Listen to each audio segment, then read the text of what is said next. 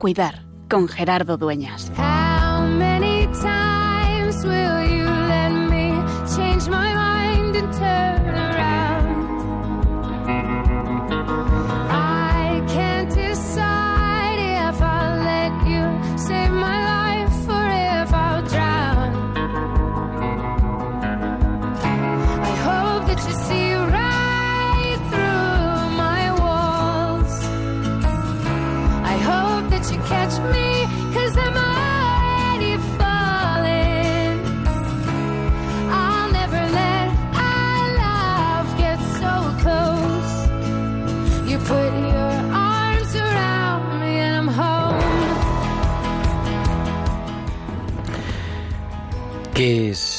Es o qué significa para cada uno de nosotros estar solo? Dice la definición que la soledad es la experiencia de la tristeza y abatimiento al encontrarnos si- sin compañía. A veces la separación física de los otros puede comportar en cada uno soledad, pero podemos estar rodeados por mucha gente y también sentirnos terriblemente solos. O al contrario, desear tener un espacio, un lugar, un momento o una vida alejada de los demás y sin embargo no sentirnos solos. Sea como sea, se oye constantemente decir que la soledad es la gran enfermedad de nuestro tiempo, un mal de nuestro siglo XXI.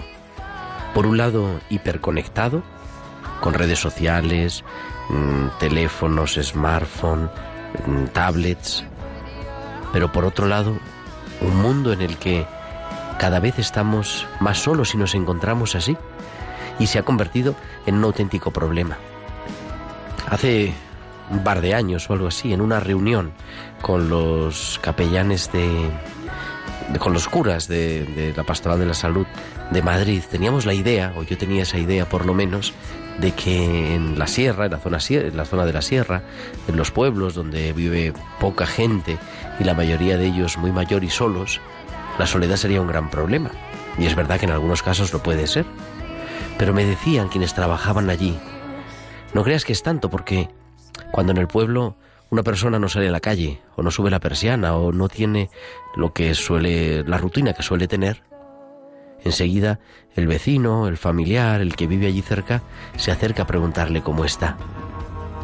Sin embargo, en nuestras grandes ciudades, en nuestros grandes bloques de viviendas, en nuestros apartamentos y pisos, de repente nos encontramos y salta de cuando en cuando periódica y cíclicamente a la actualidad personas que han fallecido y que han pasado meses, a veces incluso años, sin que nadie ni siquiera se diera cuenta de que no estaban por allí. ¿Qué es la soledad? ¿Y qué podemos hacer? Porque es verdad que en el Evangelio encontramos también que Jesús buscó la soledad. Y nosotros a veces también la buscamos. Necesitamos un momento de retiro, de contemplación, de oración en silencio, de ejercicios, de estar solos, sin nadie al lado, en el silencio. Pero eso no es una soledad impuesta, sino que es una soledad buscada. También, como decía, la soledad no siempre es estar rodeados de gente, porque puede haber una soledad acompañada, teniendo al lado nuestro a muchas personas, pero no tener con quién hablar de aquello que verdaderamente es importante para mí. Jesús estuvo, solo. Jesús estuvo solo también en las tentaciones. Jesús recorrió solo el camino de su pasión y muerte. Jesús estuvo solo también en el sepulcro, pero se sabía acompañado, en comunión. Quizá no se trata tanto de una compañía física, sino de una comunión profunda. Ante esta enfermedad nueva de nuestro tiempo, que es la soledad impuesta y no buscada, ¿qué podemos hacer? ¿Cómo la podemos aliviar, acompañar? ¿Cómo le podemos dar sentido? ¿Y cómo lo podemos hacer también aquí, desde esta manera sencilla, desde las ondas de Radio María? ¿Cómo estar al otro lado acompañando? Ese es el tema en el que en este 2020 queremos reflexionar como iglesia, como pastoral de la salud y también aquí como tiempo de cuidar.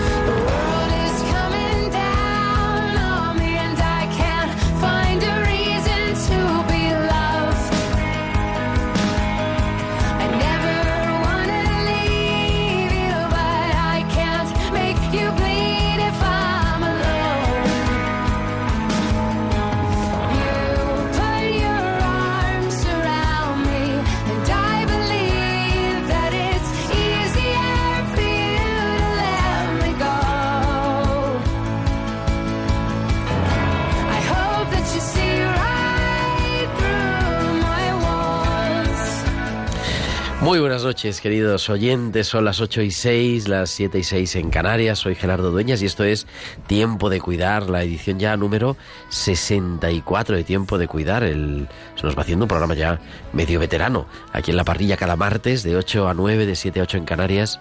El programa de Pastoral de la Salud de Radio María en directo desde los estudios centrales de Radio María en Madrid. Y un programa hoy con un equipo excelente. Tengo aquí a mi izquierda a Nieves Peciña. Nieves, muy buenas noches. Buenas noches. Gerardo, y a todos los oyentes. ¿Tú estás sola o estás acompañada? Yo estoy sola, pero acompañada. Ahora luego nos cuentas cómo se puede estar solo y acompañado a la vez. Y al otro lado del cristal, pues haciendo que todo esto suene tan bien, Javier Pérez. Muy buenas noches, Javi. Buenas noches, Gerardo. Y Tamara Lack, que acaba de llegar de algún sitio importante, seguro. Buenas noches, Tamara. Así es, muy buenas noches, Gerardo.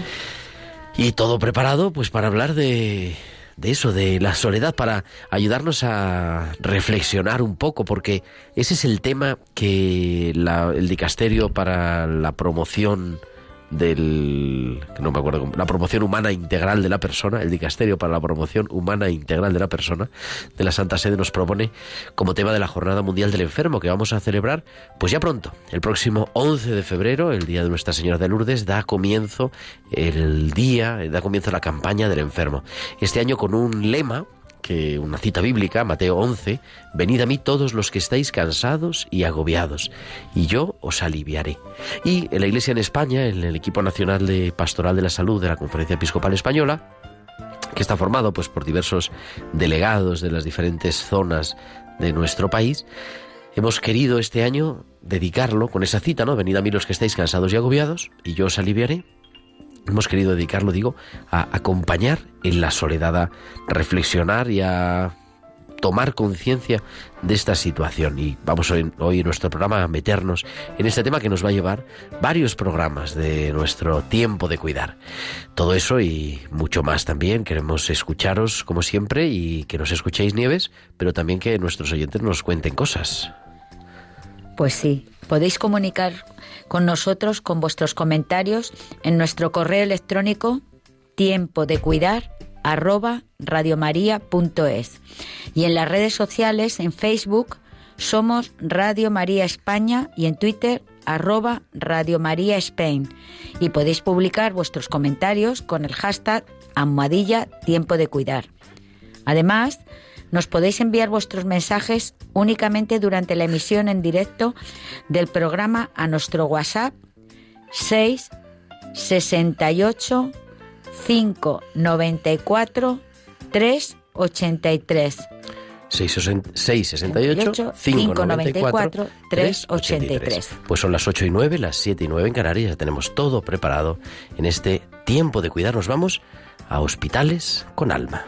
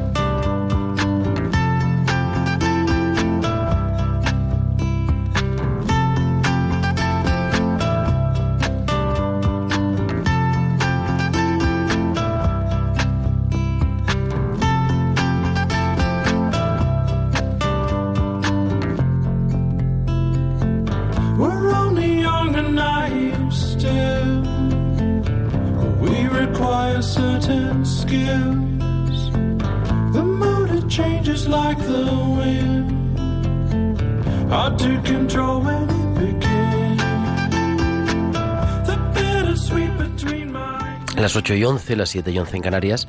Y viajamos hasta Bilbao porque ahí está Valcisa. Muy buenas noches.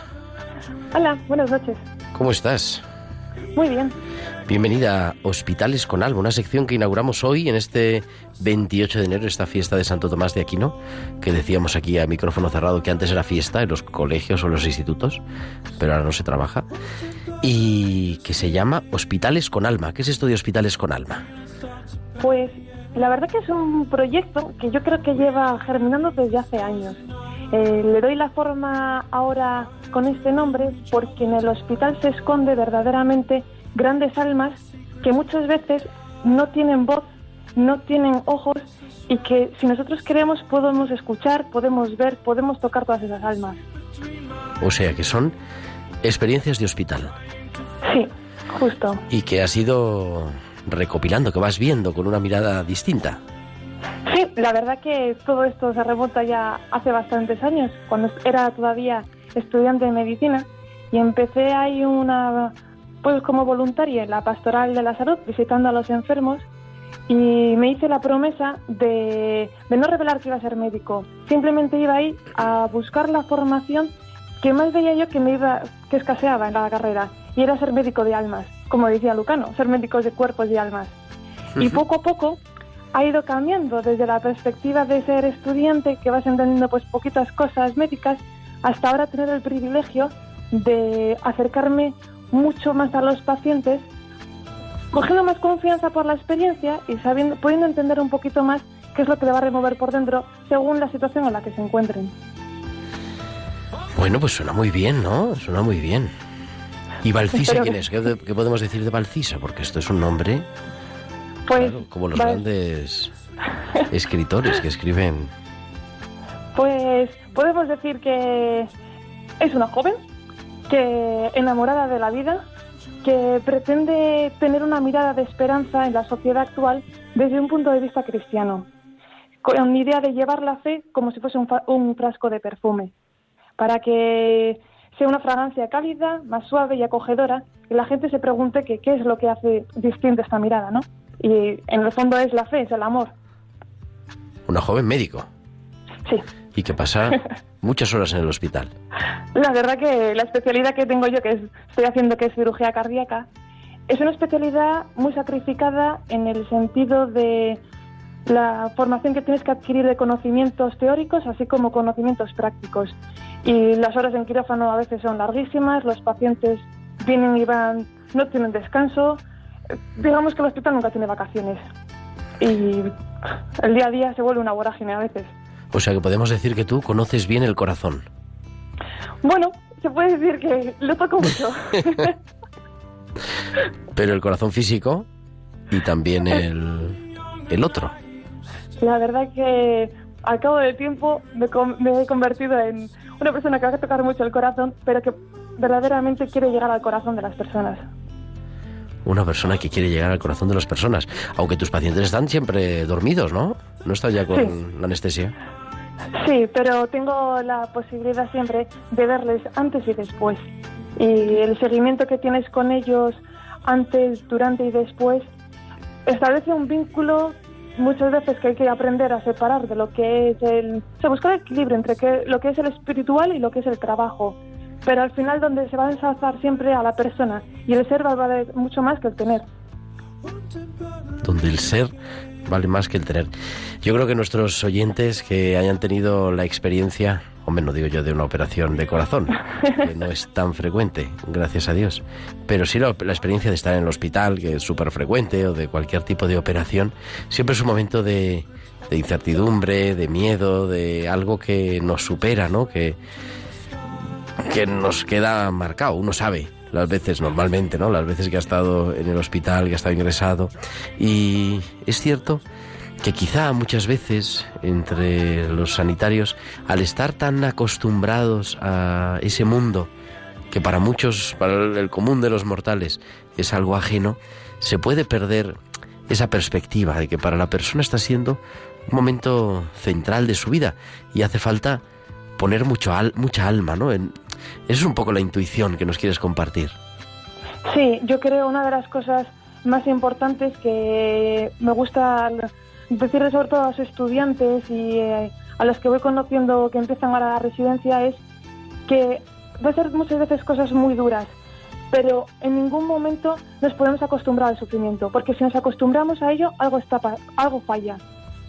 Uno tiene que aprender a que toda la lucha que nos encontramos, que tiene la gente, la incertidumbre que tiene el porvenir, eh, sigue estando la suerte de poder vivir y compartir esos momentos. La gente, no lo normal es no pensar que uno va a estar enfermo y tener la enfermedad tan cerca como nosotros lo vemos. Y claro, cuando uno se encuentra de repente que no se vale para nada, la dosis de humildad que se requiere es muy importante porque tiene que asumir uno que ya no está bien, que necesita de la gente. Y es bastante duro, pero acompañando en esos momentos, la verdad que los cambios que se producen en la gente son muy bonitos. Oye, y Valcisa, esta sintonía que estamos oyendo de Grain James, que es Blood, ¿qué es? ¿Qué significa? Pues yo creo, lo hablaba antes, buscando una, una canción que ahora mismo me definiese a mí. Una canción en el que a mí me transmite paz, serenidad, alegría, me transmite, o sea, como mucho de mi día a día. Es una canción que me la pongo mucho para cualquier actividad dentro y fuera del hospital, ya sea para ir a hacer deporte, para patinar, para estar con los amigos, para ir en el coche. Y siempre me, me brota la, como mucha esperanza y tranquilidad. La sangre joven. Sí, me transmite mucho como yo, como me definiría yo ahora mismo. Bueno, pues nos traes una historia con alma, de Hospitales con Alma hoy. Sí, voy a poner una que es de una de las que escribí al principio, pero que para mí son de las que más me marcó. Se llama La enferma que pone deberes. Y dice así, una mujer de unos 60 años, muy convencida de seguir los deberes que le ponen los médicos para su recuperación, va y me dice sonriendo, me vas a dejar, pero te voy a poner unos deberes para cada día que te levantes. Acostumbrada a que sean los médicos los que pongan los deberes a los pacientes, me resultó de lo más curioso que una mujer tan vulnerable como aparecía en la cama, sin poder moverse, quisiera que yo, una extraña, le hiciese unos deberes. Bien, pues esto me dijo.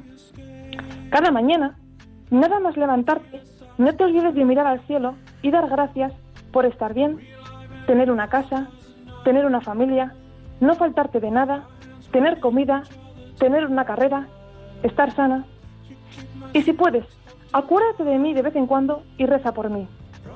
No estaría mal que alguna vez tuviésemos deberes con dosis de humildad que nos recordasen de verdad las cosas en las que merecen la pena preocuparse. Pues esta primera historia de Hospitales con Alma de Valcisa, que escucharemos cada semana aquí en Tiempo de Cuidar en Radio María. Hasta la semana que viene. Pues así quedamos de estas, estos Hospitales con Alma en Tiempo de Cuidar.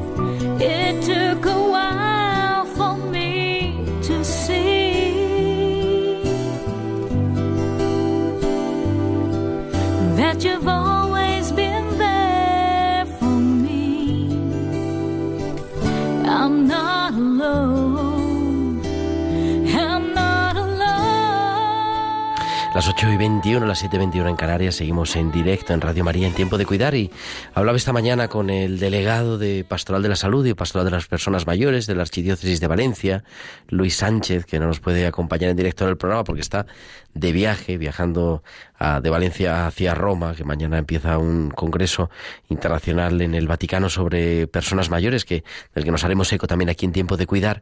Pero mm, hablaba con él y me pedía que en el programa pudiéramos decir un hecho doloroso que ha sucedido el pasado domingo en el Hospital Clínico de Valencia y fue un momento de profanación, un momento en el que el capellán que estaba de guardia había salido a dar la comunión a unos enfermos y al regresar a la capilla comprobó que había sido sustraído un copón con sagradas formas, un portaviático y una custodia con el Santísimo.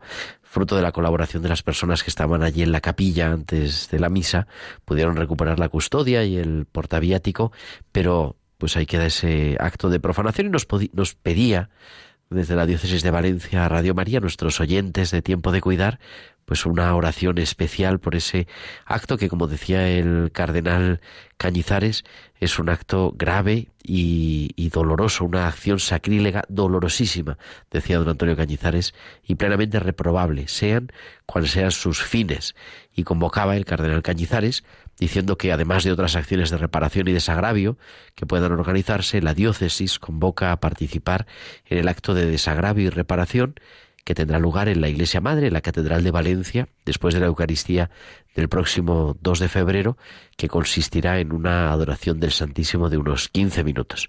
Aprovechar ese momento, dice el cardenal Cañizares, en el que estará reunida toda la diócesis en la catedral, para expresar como Iglesia diocesana nuestro rechazo a la acción sacrílega y nuestra fe en la presencia real de Jesucristo en el Santísimo Sacramento que merece toda adoración y toda gloria. También este próximo jueves, el día 30, en el propio hospital a las cinco y media de la tarde, habrá un acto de desagravio en la capilla del Hospital Clínico de Valencia en el que participarán todos los capellanes del hospital y también enfermos y personas que quieran acercarse después de la Eucaristía a un tiempo de adoración solemne y de oración ante el Santísimo Sacramento. Pues desde aquí nuestra oración, nuestra repulsa también a este acto pues grave y vandálico y nuestra oración para que pueda seguir estando presente siempre el Señor en la Eucaristía, en los enfermos, por supuesto, pero también sacramentalmente, su presencia sacramental en la, en la Eucaristía, en las capillas de los hospitales y en especial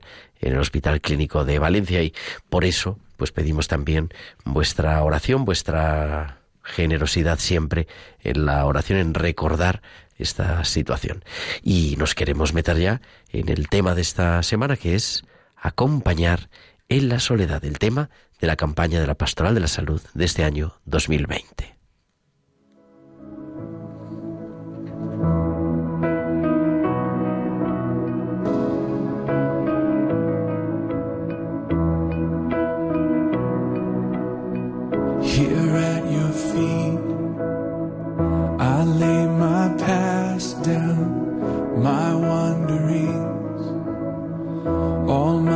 Mistakes down, and I am free.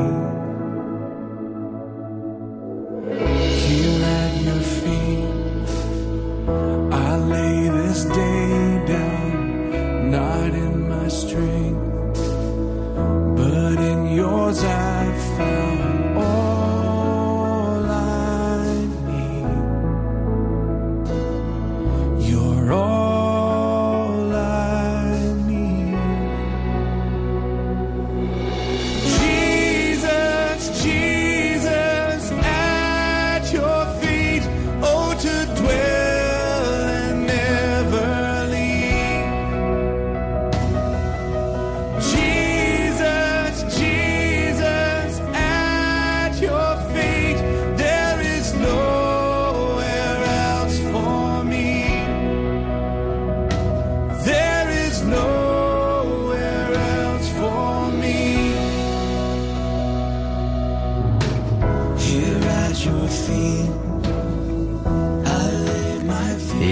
Your Feet de Casting Crowns, la canción que estamos escuchando a las 8 y 25, las 7 y 25 en Canarias. Y tenemos al otro lado del teléfono, en algún lugar de Galicia, a Carmen Rubiños. Muy buenas noches, Carmen.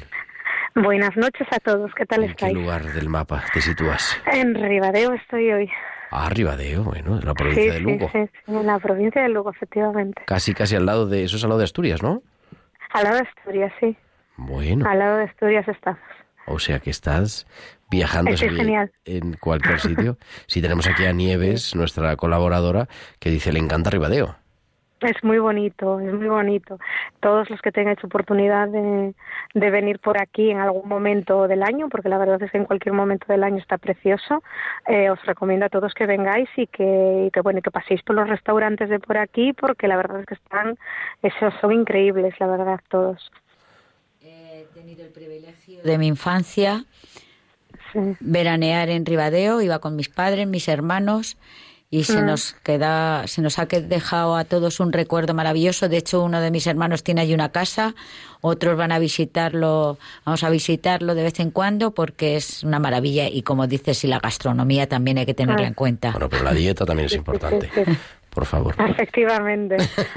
Bueno, Carmen, pero no estamos para hacer programa gastronómico ni de viajes. Todavía todo se andará. Pero estamos hablando de otra cosa, que es eh, la soledad. Yo decía que para este año 2020 el- la Santa Sede del Vaticano, el Dicasterio para la Promoción Humana Integral, nos ha propuesto como tema para la Jornada Mundial del Enfermo del próximo 11 de febrero ese- esas palabras de Jesús en el Evangelio. Venid a mí todos los que estáis cansados y agobiados y yo os aliviaré. Para lo que, para quienes nos dedicamos a la pastoral de la salud, supone una invitación particular a poner nuestra mirada en quienes están cansados y agobiados por la enfermedad y llevarles ese alivio, esa esperanza de Jesús. En España, la campaña del enfermo que va entre el 11 de febrero, que vamos a celebrar dentro de dos semanas, y el sexto domingo de Pascua, que este año es el 17 de mayo, acogiendo este tema que nos propone el Vaticano, nos proponemos fijarnos en una de las causas de este cansancio que pide ser aliviada y acompañada, que es la soledad. Un gran drama de nuestro tiempo, una enfermedad de nuestro tiempo, decía yo al comienzo de nuestro programa. No sé si estás de acuerdo, Carmen. Sí, la soledad en, eh, psicológicamente hablando, eh, podemos entenderla eh, que uno siente soledad cuando no es deseada. ¿No? Ahí eh, podemos diferenciar. Hay personas que, que, que en su soledad se sienten cómodas, se sienten bien, y hay otras personas que sufren y ahí es donde, donde yo creo que tú más te refieres a, a la incomodidad de la soledad o cuando no es deseada. Es decir, cuando eh, alguna persona echa en falta o no tiene, o no tiene, porque, porque nosotros los psicólogos a veces también hablamos de lo que es la red social negativa. ¿Eh? Es decir, una persona puede estar eh, con mucha gente a su alrededor, pero esa mucha gente a su alrededor, pues o bien demanda demasiado y no apoya, o bien no apoya. Entonces, eh, bien con unas personas con una red social negativa eh, importante o que no dispongan de red social y que esa no disposición de red social sea incómoda o no deseada, es cuando podríamos estar hablando desde la perspectiva psicológica más de soledad. Dice el, el INE, el Instituto Nacional de Estadística, que se estima que en España hay 4.700.000 ¿cómo es? 4.700.000 hogares unipersonales, o sea, personas que viven solas. Y 2 millones de personas mayores de 65 años que viven solas y más de 850.000 mayores de 80 años que viven solos y con algunos, muchos, con graves problemas de movilidad. Nada más la cifra impacta, aunque es verdad hay que distinguir, ¿no? Una soledad deseada de una soledad no querida. Eh, claro, aquí en este caso, eh, pues eh, eh, se complica un poco más esa soledad, ¿no? Porque eh, podríamos, eh, según la descripción que haces, estar hablando no solo de soledad, sino de soledad acompañada de vulnerabilidad. Eso es, es, es, es más grave, ¿no? Es una casuística más grave que, que quizás aquella persona, pues que se siente sola, ¿no? En su día a día. Es una casuística grave, pero que se da efectivamente. Y que poco a poco, yo creo que también es cierto que, que, que entre todos, la, la comunidad, eh, nosotros mismos estamos diseñando programas para combatir esa soledad, ¿no? Cada vez surgen más clubes de encuentro o actividades donde eh, las personas pueden reunirse, hacer redes sociales, perdón, hacer redes, sí, redes sociales. eh, Estaba pensando en, en- en redes sociales, eh, no tecnológicamente hablando, efectivamente, pero en las redes sociales del tú a tú, ¿no? De eso que no te hace sentirte solo, que te hace sentirte acompañado. Y, y cada vez es verdad que todos nos vamos dando cuenta más de esa realidad y, y- y empe- empezamos todavía, yo creo que empezamos ahora a, empezar a dar respuesta a esas situaciones, ¿no? Y, desde acabamos de pasar la Navidad, ha- han surgido muchos programas de no pases la Navidad solo, ven a pasar la Navidad eh, pues con otras personas, a cenar, a comer. Eh, yo creo que todos esos programas vienen surgiendo porque nos hemos dado cuenta afortunadamente, nos hemos empezado a dar cuenta afortunadamente pues de, de que esa realidad está ahí y que hay que dar una respuesta. Dice un profesor que tú y yo teníamos cuando éramos más jóvenes todavía, decía, la soledad no es no tener a nadie al lado, sino no tener a nadie de hablar de aquello que es importante para mí. Y a mí me gusta esa definición porque habla bien, es que a veces podemos estar muy acompañados, incluso gente que siente profunda soledad y tiene su familia o cuidadores o compañeros de trabajo, pero sin embargo se siente solo porque no puede compartir aquello que es importante, no encuentra quien, lo, quien le comprenda o no se siente comprendido. O sea que es una cosa más complicada que el tener a una persona al lado o no tenerla. Eh, escuchándote me acuerdo de una conversación que he tenido hace unas cinco horas eh, eh, con una persona, eh, bueno, que me sorprendió, ¿no? Porque ella me contaba lo sola que se había sentido cuando había perdido a su hijo embarazada de él. Y, y me contaba lo sola que se había sentido porque no encontraba con quién hablar de ello.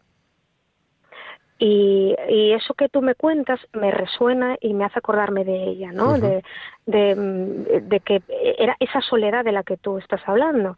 Del, me sentí muy sola porque eh, no podía es- eh, no podía vivir ese duelo que ella tenía, ¿no? Ese, ese- duelo enmascarado, pues eres joven, pues ya tendrás otro, pues venga que tú tienes uno ya, bueno, esa, ese tipo de frases que, que, que realmente al doliente en este caso no le hacen sentirse mejor y que ahondan más en la soledad. Y ella decía, yo me iba al baño a llorar sola. ¿no? porque no tenía otro otro lugar donde poder hacerlo o donde poder pues depositar todas estas verbalizaciones en voz alta no que ella tanto necesitaba o sea que sí estoy completamente de acuerdo con, con eso no la soledad muchas veces es percibida eh, en, esa red social negativa de la que hablaba antes, pues también puede ser, porque eh, eh, todos necesitamos, nos nutrimos de la comprensión, es un bálsamo, el, el- el hablar, el, el que alguien nos escuche, el que alguien esté ahí, pues para escuchar cómo, cómo nos sentimos, ¿no? Sin, sin, sin, sin nada más que escuchar, que poner tu, tu oído y tu, y tu mirada y a veces tu mano.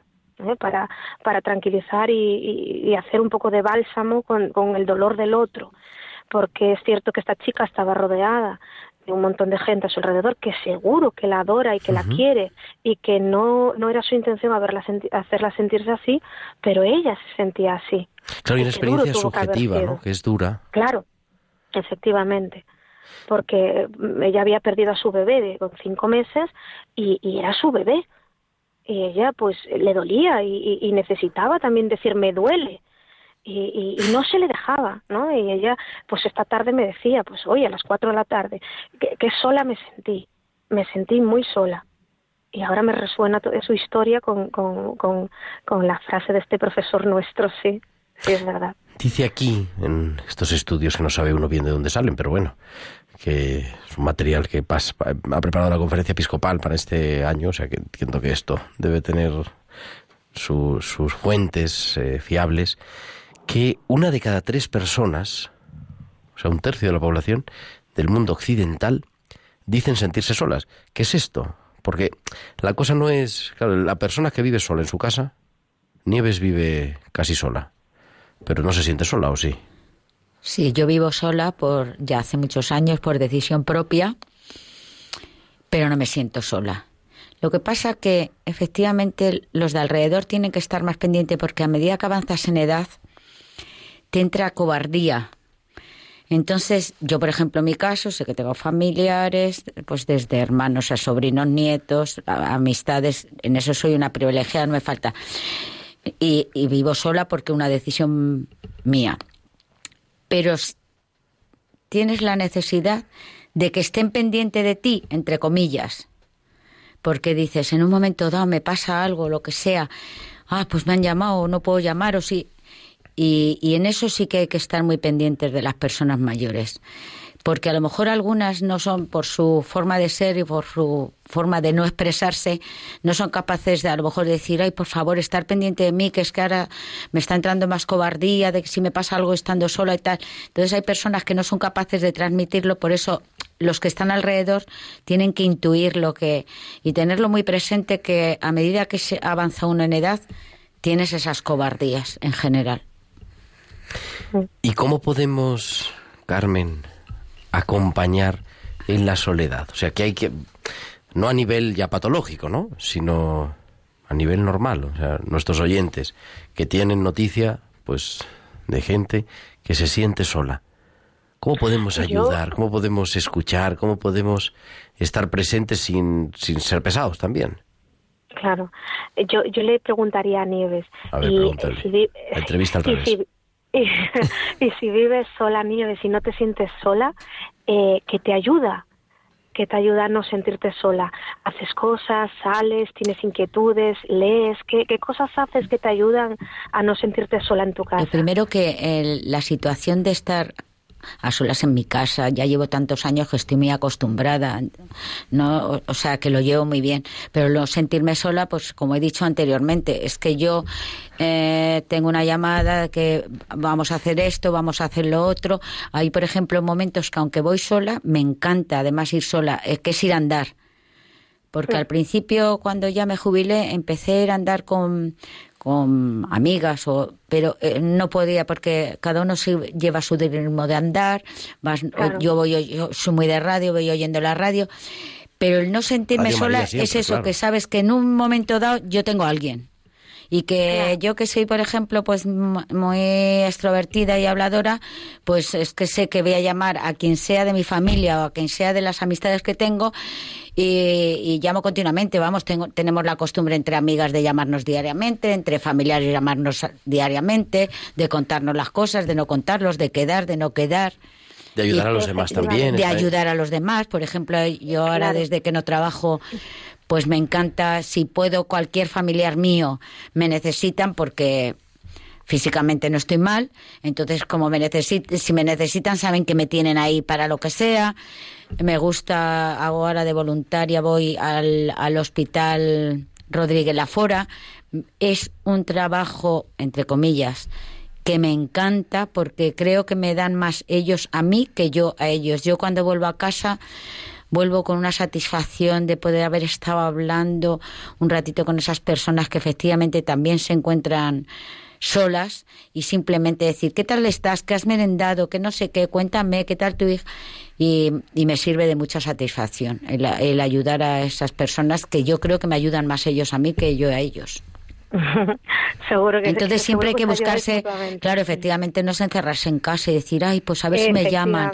A ver, es lo mismo darte tú cuando todavía tienes las posibilidades, entregarte tú también a los demás, que para lo que te necesiten.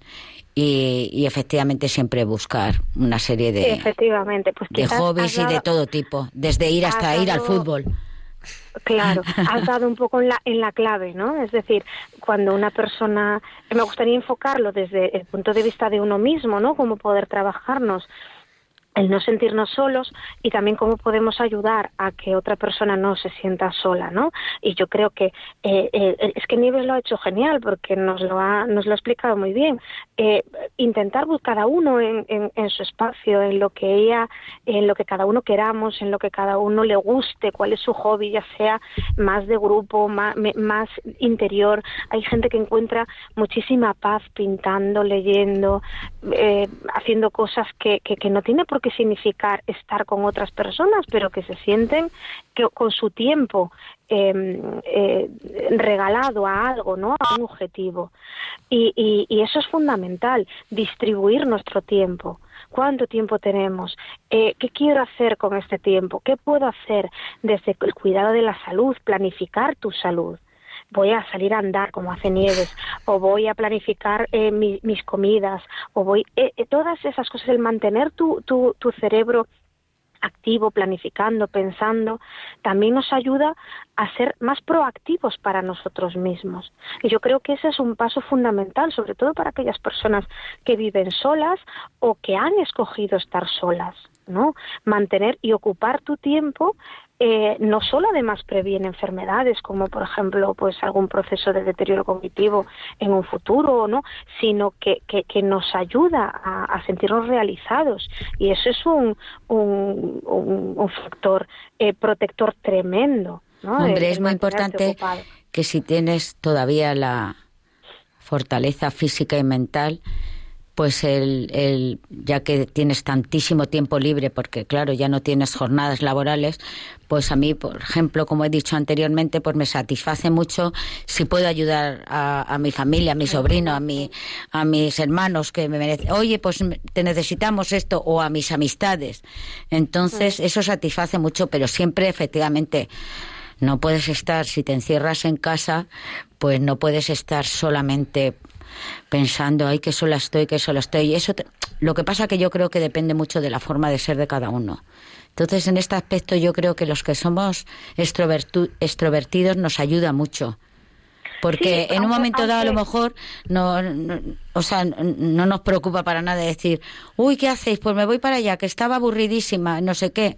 No nos preocupa. Sí, cosa que una pero persona introvertida, pues por eso los que están alrededor tienen que estar todavía más pendientes de sí, ellos. pero igualmente, Nieves, no me gustaría que quedase la idea de que una persona introvertida no puede. Es decir, una persona introvertida puede encontrar muchísima satisfacción en pintar, por ejemplo, ¿no? O Sí. y no sentirse sola, al contrario.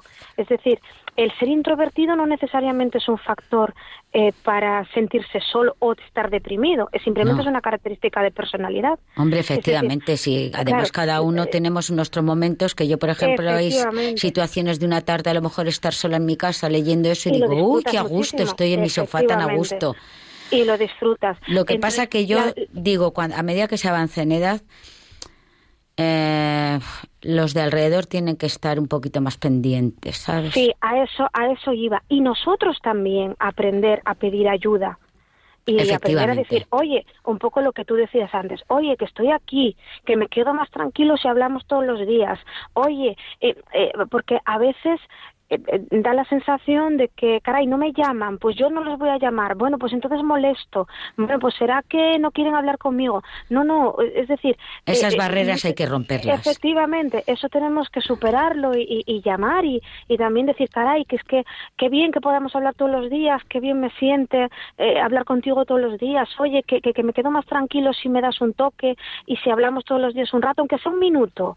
Eh, eh, es decir, esas cosas nosotros, para prevenir la soledad también tenemos que, que- que romper esa barrera y decir, oye, que estoy aquí, que, que me Y gustaría hablar verbalizarlo contigo". directamente, ¿no? Efectivamente, es decir, eso también es muy importante, porque a veces nos metemos en ese bucle de negatividad, de no me llaman y voy a molestarles, y al contrario, pues, pues caray, pues claro que no, pues tú da, eh, eh, llámale a tu hijo o a tu hija o a un amigo y, y, y, y- y reclama también y oye, y sobre todo, oye, que estos días estoy así un poquito más bajo porque no sé, es una época difícil y, y caray, te he llamado porque me, me, me viene bien hablar contigo, a ver si hablamos más a menudo. Ese tipo de cosas también son importantes que nosotros las hagamos. Es muy que seamos importante, sí. Efectivamente, de pedir ayuda. de Aunque sea decir, no me "Oye, llaméis pesada, pero yo voy a seguir llamándoos todas las veces que sean necesarias al todos día. efectivamente, efectivamente, porque de eso se trata, porque eh, eh, a, a veces nosotros también estamos en, en nuestro bucle, ¿no? Diario de, del día a día, de la vorágine, y, y, y llegan las once y media de la noche y dice, caray, es que no he llamado a, a mamá, o es que no he llamado a esta, y, y, y, y dices, bueno, ya no la voy a llamar ahora. Bueno, pues eh, llama tú, llamemos nosotros, es decir, digamos que estamos aquí. Si, si eso también es bonito, si eso es maravilloso también decir, caray, pues voy a llamarle y eh, eh, hoy no ha podido él, pero voy a llamarle yo y, y quiero hablar contigo todos los días, que bien me hace. Y eso es un refuerzo también para el otro. Y también Porque- en, en familia, y también estaba yo pensando, Pues en el ámbito eclesial, ¿no? Muchas veces tenemos en casi todas las parroquias personas, grupos de pastoral de la salud que acompañan y que están deseando, están preparadas eh, técnicamente para hacerlo bien, para acompañar, para llevar esperanza y sin embargo, y por otro lado, sabemos que en nuestras ciudades, yo hablo sobre todo en ciudad, ¿no? En nuestras ciudades hay gente sola y que está sufriendo la soledad y no hay manera de conectar, quizá por ese rubor o por esa vergüenza, como decías Carmen, de, de pedir ayuda y no pasa nada, o de, o de no molestar, que es peor todavía. Pero si no molestas, es que para eso estamos, ¿no? Yo Claro, invito a nuestros pacientes a decirlo y van a estar encantados de ir a verles. Eh, Sí, es, es, es, es que Nieves lo ha dicho hace un momento. Es que el que ayuda, el que tiene disposición de ayuda, está encantado de ayudar. Está deseando poder ayudar. Y la persona que, eh, pues que está algún tipo de voluntariado o, que se eh, alegra de escuchar las historias o las biografías de los demás, ¿no? Está encantada de poder hacerlo. Si es que el, el escuchar la historia de otra persona, eh, a nosotros, a los que escuchamos, eh, también nos hace mejores. Entonces, eh, es una- como, como una retroalimentación, ¿no? El, el, que, el que busca compañía y el que el ser, el ser el ser humano es un ser social. Todos buscamos agruparnos, buscamos estar en sociedad, buscamos estar en pareja, estar en, ami- en amigos, eh, agradecemos la compañía y eso es algo que nos define a los, a los seres humanos y, y, y, y nos beneficiamos todos de la compañía del otro y de las historias del otro, no solo el que, el que habla y el que se desahoga y el que busca compañía, sino el- también el que la recibe y el que escucha. Todos nos Todo enriquecemos. Todos, todos nos enriquecemos. Lo que pasa que, claro, efectivamente siempre eh, la persona de más avanzada edad es la que más lo necesita. Mm. También cuando se va, claro, cuando se va juntando la, la soledad eh, físicamente, ¿no? Con el no poder salir, no poder hacer lo que antes hacías, o otro tipo de soledad, ¿no? La enfermedad, la soledad derivada de una enfermedad mental, por ejemplo, que yo, yo ¿no? Decía Nieves, ¿no? En el hospital Doctor Rodríguez Lafora se ve mucha, y muchos hospitales, en todos los psiquiátricos, pero no solamente, sino la enfermedad unida a la soledad. Es verdad, hay mucha soledad acompañada, pero es un mundo interior casi impenetrable en el que es difícil entrar, pero que la persona se siente muy sola, completamente sola, momentos del día. Y no digamos también con pacientes con demencia, ¿no? En el que la Mm. soledad es instan o sea, la la compañía es instantánea, porque no tiene memoria de la compañía que ha estado. Mm. Sí, ahí es, es muy importante eh, que la persona se sienta acompañada de otra manera, ¿no? De, de, del- de la manera táctil, de la manera eh, de- tocándonos, estando. eh, eh, cuando una persona con demencia o con un deterioro cognitivo avanzado eh, está acompañado, aunque pensemos que no se da cuenta, eh, el deterioro, tanto cognitivo como físico, es más lento. Es más lento que, que cuando una persona está sola. Eh, eh, que, que- se va, bueno, pues adquiriendo poco a poco una posición fetal y, y- y se nos va yendo poco a poco. Es casi imperceptible, pero quienes trabajamos todos los días con personas pues con esas características lo vemos. Lo importante que es la compañía, lo importante que es escuchar voces, la voz de- de otras personas, aunque no sepamos qué es lo que están diciendo. O no, o, No o las probablemente quizás no las reconozcan o no sepan ellos porque tengan una fascia ya o porque porque no sean capaces de bueno pues no nos entiende porque la conversación no tenga un objetivo no tenga sentido. Ahí mantenemos conversaciones sin objetivo pero la persona se siente bien. Y eso nos tiene que decir algo cuando hablamos con una persona con demencia, con una demencia avanzada, y esa persona, la conversación es delirante, podemos decir, ¿no? Porque no es una conversación psicológicamente coherente, pero esa persona se siente bien y sonríe.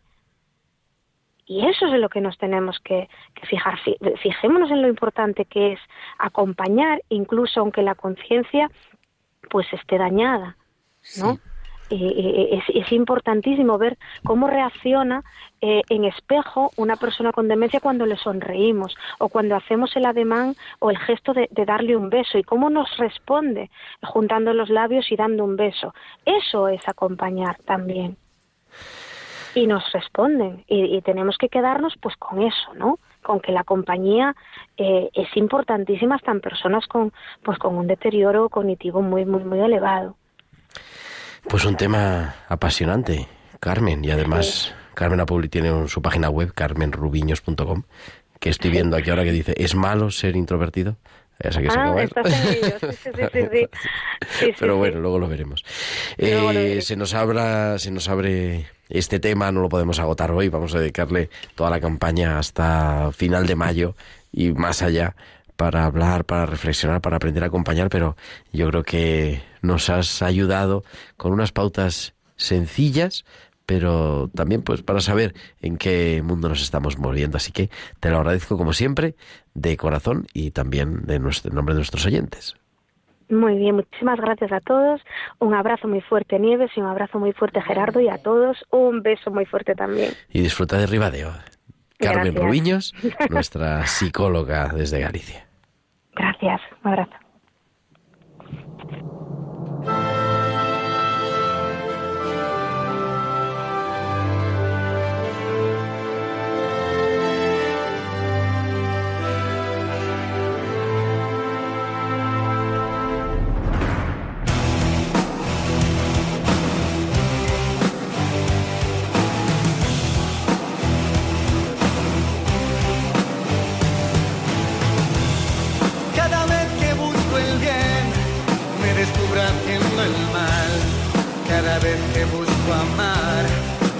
A perder. Cada vez que quiero hacer con mis manos lo mejor, de mis manos otra vez aparece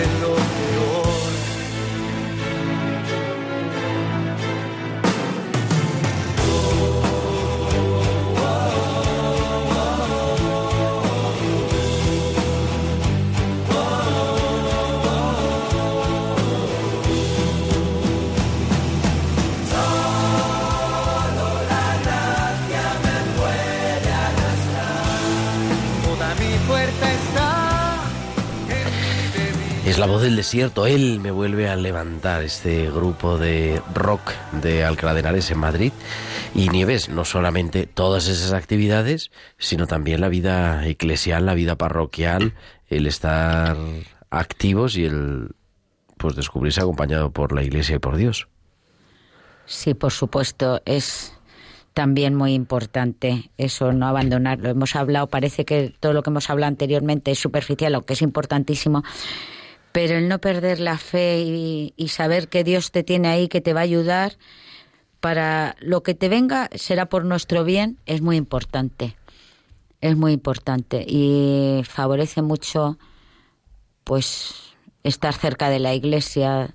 A mí me conforta mucho el rezar, eso no olvidarlo, porque te da también mucha tranquilidad interior. que es una manera, pues eso, de- decíamos, la soledad es estar en comunión y a través de eso, pues estar en comunión con Dios, con Dios que nos acoge y que es el que nos dice que nunca ni nadie podemos estar lejos de Él. Yo creo que eso es la, la gran ventaja que tenemos los creyentes, que sabemos que Dios le tenemos ahí, siempre pensamos en Él, rezamos, le pedimos, le suplicamos, porque sabemos que le tenemos a nuestro lado. Y eso yo considero que el ser creyente es un gran beneficio y una suerte la que hemos tenido y los que nos han, nos han criado en, en las creencias porque ayuda muchísimo. Pues con eso nos quedamos. Sigamos pidiendo también y pidiendo por nuestros enfermos, por nuestras personas que se sienten solas, para que sepan, como dice el mensaje de los padres del concilio de los enfermos, que sepan que no están solos. Las 8.55, las eh, 7.55 en Canarias, ya está nuestra sintonía que nos han puesto Tamara Lagui y Javier Pérez en nuestro control técnico. Muchísimas gracias y buenas noches a los dos. Y Nieves, nos escuchamos pues la próxima semana si quieres, aquí en Tiempo de Cuidar. Pues muchísimas gracias, sobre todo a los oyentes. Y a todos vosotros, eso, el próximo martes, que será ya 4 de febrero, estaremos aquí a las 8, a las 7 en Canarias, como siempre, para que sea tiempo de cuidar en Radio María. Hasta entonces, un abrazo de vuestro amigo el diácono Gerardo Dueñas.